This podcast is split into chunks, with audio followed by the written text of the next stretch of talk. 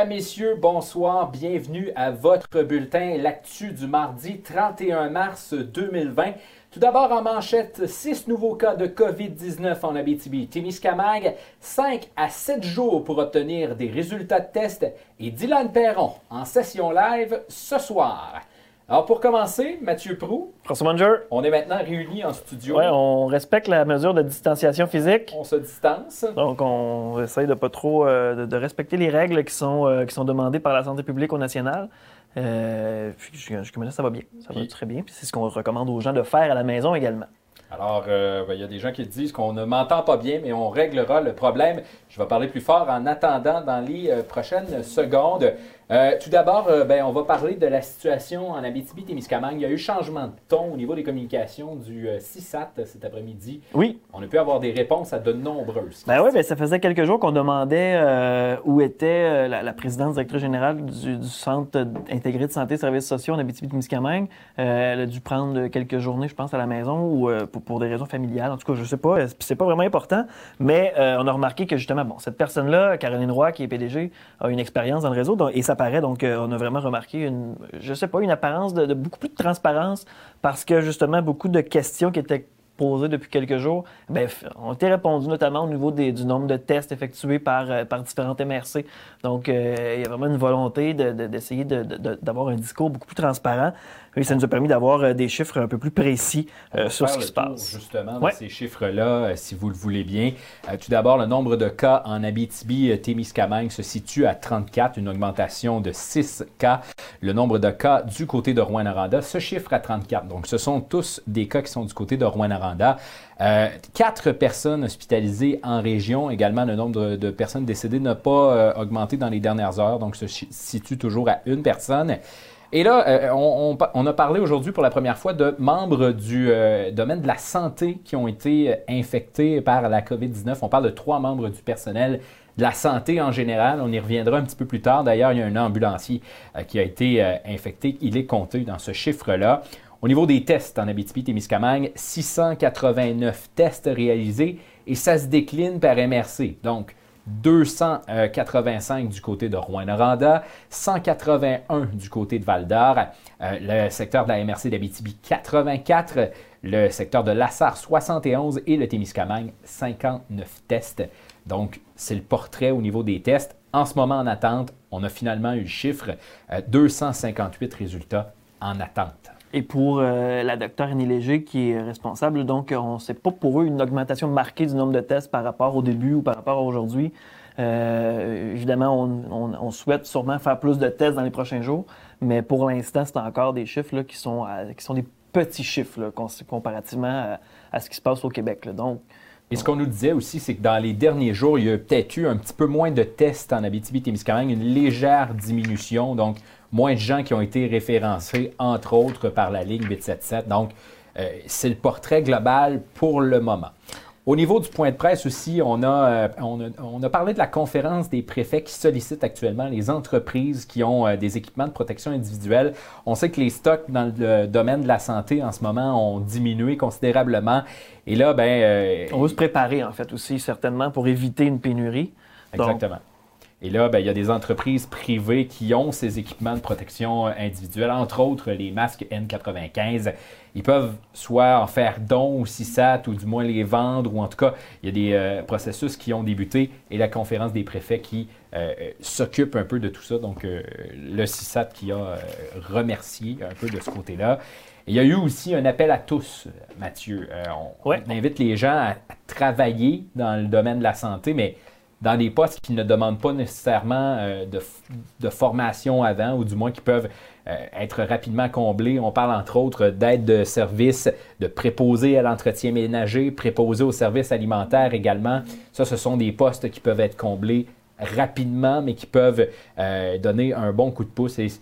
Pratiquement n'importe qui pourrait aller donner un coup de main de ce côté-là. Il y a des trucs un peu plus précis aussi qui sont recherchés, euh, entre autres des infirmières, des éducateurs spécialisés et des préposés aux bénéficiaires. Donc, euh, ce sont des postes actuellement qui sont à combler ou du moins où on pourrait avoir besoin d'un coup de main dans le domaine de la santé. Au niveau des résultats de tests, on nous a expliqué un petit peu plus les délais en ce moment. Ça avait l'air de quoi, Mathieu? Oui, donc c'est, on parle d'un délai de 5 à 7 jours pour obtenir des résultats. Donc c'est, le délai qui est, qui est moyen. et encore là, il y a toute l'option des délais au niveau des résultats négatifs. Ça, c'est encore un peu nébuleux comment que le réseau, on en a parlé un petit peu hier, comment on communique ces résultats-là. je sais que toi, François, tu as, vécu la situation. Est-ce que tu as eu une confirmation officielle? Officiellement, non. Une source non, officielle l'a confirmé, donc c'est correct, mais... Une, médecin de l'hôpital d'Amos que je connais a réussi à me donner mon résultat. Le problème est qu'à un moment donné, puis on l'a expliqué au niveau du CISAT, c'est que les résultats étaient envoyés par de nombreux laboratoires et ils ne se sont pas tous rendus à la même place. Mhm. Et c'est ce qu'on nous a expliqué. La question qu'on avait posée hier, qui n'avait pas nécessairement eu de réponse, en a eu une aujourd'hui, c'est que les résultats de tests se sont ramassés autant... Euh, particulièrement des tests négatifs, mais les résultats se sont ramassés euh, dans les hôpitaux, se sont ramassés dans des cliniques de dépistage, se sont ramassés dans les mains de, plusieurs personnes. Et là, on savait plus ou moins qui allait communiquer cette information-là. Normalement, l'information venait directement de la santé publique, mais là, la santé publique ne recevait pas les résultats de tests négatifs, ce qui fait que euh, c'est de ce côté-là qu'il y a eu peut-être un petit peu plus de confusion. On nous a assuré travailler là-dessus, et là, on nous a assuré d'effectuer aussi un suivi un peu plus précis de ce côté-là. Sinon, il y a un autre appel aussi qui a été lancé par la présidente directrice générale euh, du CISAT, Mme Roy, donc euh, éviter les déplacements non essentiels entre les villes. on a même posé la question, est-ce qu'on envisage de contrôler ces déplacements-là, un peu comme on le fait aux frontières régionales? Euh, la, Madame Roy a été transparente, c'est pas exclu. Donc, c'est une mesure qui peut être prise par les directeurs de santé publique euh, régionale et les directeurs de santé publique nationale, M. Arruda. Euh, mais pour l'instant, c'est vraiment pas une décision qui est prise, mais on poursuit les discussions, puis il n'y a rien qui est exclu à ce niveau-là. Mais pour l'instant, c'est ça, c'est vraiment, si vous n'avez pas à vous rendre à Amos, à Val-d'Or, à Ouin-Noranda, à La Sarre, au Témiscamingue, bien, restez chez vous. C'est ça le message qu'on veut lancer. Ça donne rien de se déplacer inutilement. Et c'est le mot d'ordre aussi. Il y a plusieurs personnes qui me rapportaient aujourd'hui qu'il y a des gens dans les centres-villes de la région, qu'il y avait beaucoup de personnes au centre-ville de Val-d'Or. Je me suis promené un petit peu aujourd'hui. On a été faire des images ici au centre-ville euh, d'Amos. Il y avait quand même beaucoup de gens dans le centre-ville, malgré le fait qu'on demande aux gens de rester à la maison. Donc, le message, on va le marteler encore une fois. Si vous n'êtes pas dans un service essentiel ou vous n'avez pas besoin d'un service essentiel, restez à la maison. C'est pas le temps d'aller vous chercher de la peinture dans une quincaillerie, par exemple. C'est pas le moment. Restez à la maison. Puis plus rapidement tout le monde va écouter ces consignes-là, plus rapidement on va passer à travers cette crise-là, puis on va pouvoir reprendre le processus de vie normale, puis revenir à un semblant de réalité. parce qu'en ce moment, c'est quelque chose d'historique qu'on vit. Euh, sinon, euh, ben, on en a parlé un petit peu plus tôt. Euh, il y a l'entreprise Dessercom qui a annoncé lundi que l'un de ses paramédics avait été testé positif à la COVID-19. Donc, il fait partie des trois personnes dans le domaine de la santé qui ont été testées positifs. Les responsables précisent bien évidemment que des mesures ont été prises, que l'individu présentement en isolement à la maison, se porte bien. La direction de l'entreprise a également ouvert rapidement une enquête et dit euh, tenter de retracer les renseignements qui pourraient permettre de lier des gens à cet ambulancier-là euh, à des potentiels cas. Euh, on collabore aussi avec le CISAT pour permettre l'étude épidémiologique, évidemment. Il a été impossible à ce jour de retracer exactement si l'infection serait liée avec une intervention dans laquelle euh, l'ambulancier est passé ou si c'est lié dans un autre contexte. Il y a des mesures qui ont été euh, mises en place supplémentaires aussi au niveau des ambulanciers en Abitibi-Témiscamingue pour l'ensemble des cas de COVID-19 et des cas potentiels. Et il y a des qui rappellent également aux gens qui appellent l'ambulance, le 911, de préciser s'ils ont voyagé ou des symptômes. Évidemment, le 911 pose la question maintenant avec cette épidémie-là, mais euh, il faut vraiment préciser et ne pas hésiter à le préciser si jamais il y a des symptômes de ce côté-là. Euh, il faut répondre adéquatement aux répartiteurs. Dans la région, ce sont 10 paramédics qui sont actuellement en isolement préventif, notamment en raison d'un voyage ou d'un contact étroit avec une personne infectée. On en parlait entre autres dans la conférence de presse du CISAT. Évidemment, les ambulanciers travaillent deux par deux, donc on va surveiller la deuxième personne qui était avec cet ambulancier-là il pourrait avoir été en contact de ce côté. Sinon, on a fait euh, le bilan au niveau euh, provincial aussi. M. Legault qui était, qui là une fois de plus euh, à l'heure aujourd'hui. nombre de cas au Québec qui est en forte augmentation. Oui, donc c'est 732 cas supplémentaires au Québec qui portent le total à 4162 cas. Euh, personnes hospitalisées, 286, dont 51 personnes de plus. Euh, on a 82 personnes aux soins intensifs et 31, 31 décès. Donc, 82 aux soins intensifs, c'est pas une énorme augmentation. Non, c'est ça, c'est 4 seulement. de 4 seulement. C'est la bonne nouvelle du jour pour le premier ministre d'ailleurs. Effectivement. 6 décès, par contre, de plus que le bilan d'hier. Donc, on rappelle aussi que la capacité du réseau a 6 000 lits. Donc, pour l'instant, c'est ce qui fait dire aux différents responsables de la santé publique la situation est sous contrôle. C'est pour ça qu'il ne faut pas paniquer euh, plus qu'il faut. Il faut continuer à observer les mesures, tout ça, euh, respecter la distanciation, respecter le lavage de mains, tout ça, puis éviter les déplacements non essentiels. Mais pour l'instant, c'est contrôlé. Donc, c'est une très bonne nouvelle. Sinon, ben là, justement, on a parlé beaucoup de l'équipement médicaux. C'est la priorité du gouvernement en ce moment. Les masques, les gants, les équipements de, de, de de protection individuelle. On nous disait qu'on en avait encore pour 3 à 7 jours en stock en ce moment qu'on travaillait à sécuriser des commandes euh, qui devraient arriver dans les prochains jours. Et là, euh, point, euh, un point intéressant du point de presse de François Legault de tantôt, il a remercié Doug Ford pour le transfert d'équipements de l'Ontario au Québec. Et Doug Ford s'est empressé de dire dans son point de presse, non, non, non, on n'a pas envoyé d'équipement au Québec. et en fin de point de presse, dernière, dernière question, François Legault euh, a tenté de préciser de façon très brève que c'est de l'équipement qui était destiné à l'Ontario, qui a été transféré au Québec finalement. Reste à voir qu'est-ce qui s'est réellement passé de ce côté-là, mais au niveau euh, des communications entre les deux provinces, il semble y avoir un, petit point qui a, euh, qui chopé de ce côté-là. et là, ben, il y a des commandes qui sont placées à l'étranger pour des masques, entre autres. Et il y a Jean Coutu qui est allé d'une mesure, donc il a euh, offert 1 300 000 masques euh, qui a transféré ça au réseau de la santé. Donc, Jean Coutu en avait en stock. Sinon, aussi, un petit message spécial. Si euh, vous avez, si vous n'êtes pas seul à la maison, mais que vous connaissez des gens qui sont seuls, votre famille, vos amis, on le sait, il y, a, plein de gens, des fois, on n'y pense pas, mais là, on est en situation d'isolement. Donc, ayez une pensée pour ces gens-là, soit un texto, un appel téléphonique. C'est important de, garder le contact avec ces personnes-là parce que, évidemment, ça peut nous mettre dans un état de anxiogène. Hein, l'anxiété va augmenter. Donc, prenez le temps d'appeler vos proches, vos amis, euh, puis même tous les gens qui sont dans votre entourage, vos collègues, peut-être que vous sachez qu'ils sont peut-être un peu plus seuls. Donc, c'est important de, garder la communication, même si on est séparés physiquement. On est toujours à, un coup de fil d'être, euh, de les rejoindre. Au niveau euh, fédéral, aujourd'hui, on n'aura pas appris grand-chose du point de presse de Justin Trudeau. On a appris qu'il y a des ententes qui ont été signées avec des entreprises, entre autres pour du matériel médical. On parle de respirateurs, on parle de trousses de dépistage aussi, on parle de masques, on parle de, tout le matériel qui est nécessaire en cette période de crise. Donc, il y a des contrats qui ont été signés. Euh, on nous parle aussi qu'il y a 2 milliards de dollars qui ont été mis pour l'achat de combinaisons de protection, donc les masques et ça englobait aussi, semble-t-il, les écouvillons nécessaires pour mettre euh, les différents échantillons qui sont pris. Euh, donc, c'est un budget considérable qui a été alloué de ce côté-là. Et le remerciement euh, du jour de Justin Trudeau allait aux gens de la chaîne d'approvisionnement. Ces gens, et on va les remercier aujourd'hui aussi, ce sont des gens qui sont extrêmement importants. Donc, on parle autant des camionneurs que des gens qui font la manutention de tout l'équipement, de toute la nourriture aussi.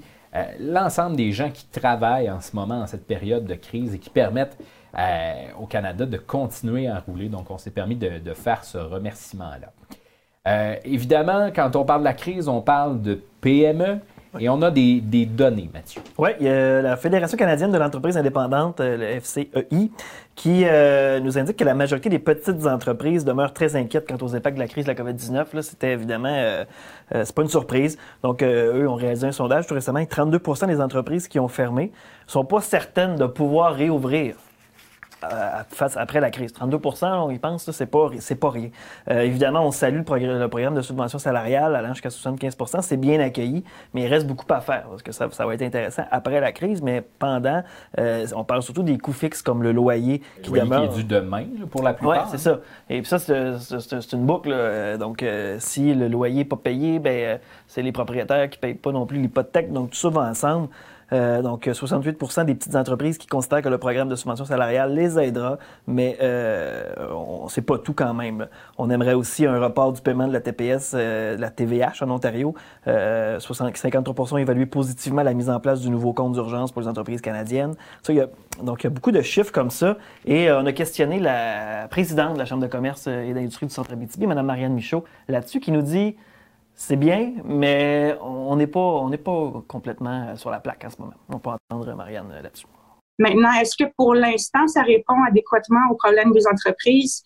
On peut émettre un doute là, mm-hmm. un sincère. Euh, on peut faire, on peut prendre ça avec un petit peu de recul et dire, pour ce qui est de la crise, euh, c'est peut-être pas euh, cohérent avec ce que les entreprises ont présentement de besoin, c'est-à-dire euh, euh, de la liquidité, euh, des sous pour aider avec les frais fixes. La majorité des entreprises ne peuvent pas s'endetter davantage. Donc, même si on peut aller chercher du crédit au niveau des hypothèques ou augmenter des marges de crédit ou tout ça, la majorité ne se qualifie pas pour ça. Alors, on, a une partie des entreprises qui est laissée dans le néant là, pour tout de suite.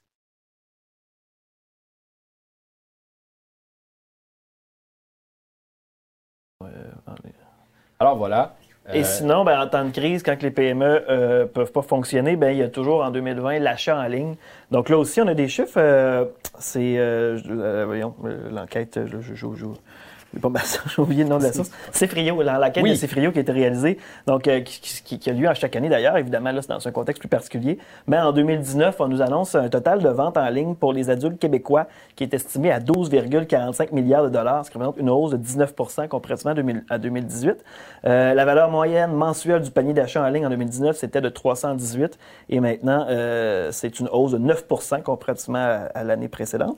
Si le pourcentage des adultes québécois a réalisé au moins un achat sur Internet est resté stable en 2019. 63 comparativement à 64% en 2018. Il y a 28 des adultes utilisateurs d'Internet qui mentionnent avoir personnellement changé leurs habitudes d'achat en ligne depuis le début de la crise du coronavirus. Et euh, on, mentionne aussi que 60% de ces adultes ont l'intention de faire davantage d'achats en ligne si la crise se poursuit.